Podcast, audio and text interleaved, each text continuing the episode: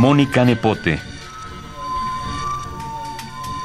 Poeta formada en Guadalajara y residente de las letras de la Ciudad de México desde que aún era Distrito Federal, en 1996.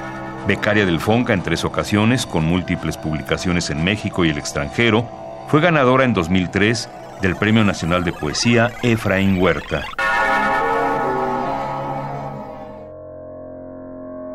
A esta mujer. A esta mujer la sangre se le fuga en un torrente de tardes en el pasto. Con toda la calma y la paciencia abotonada entre los dientes, con las manos lastimadas por la furia del jabón.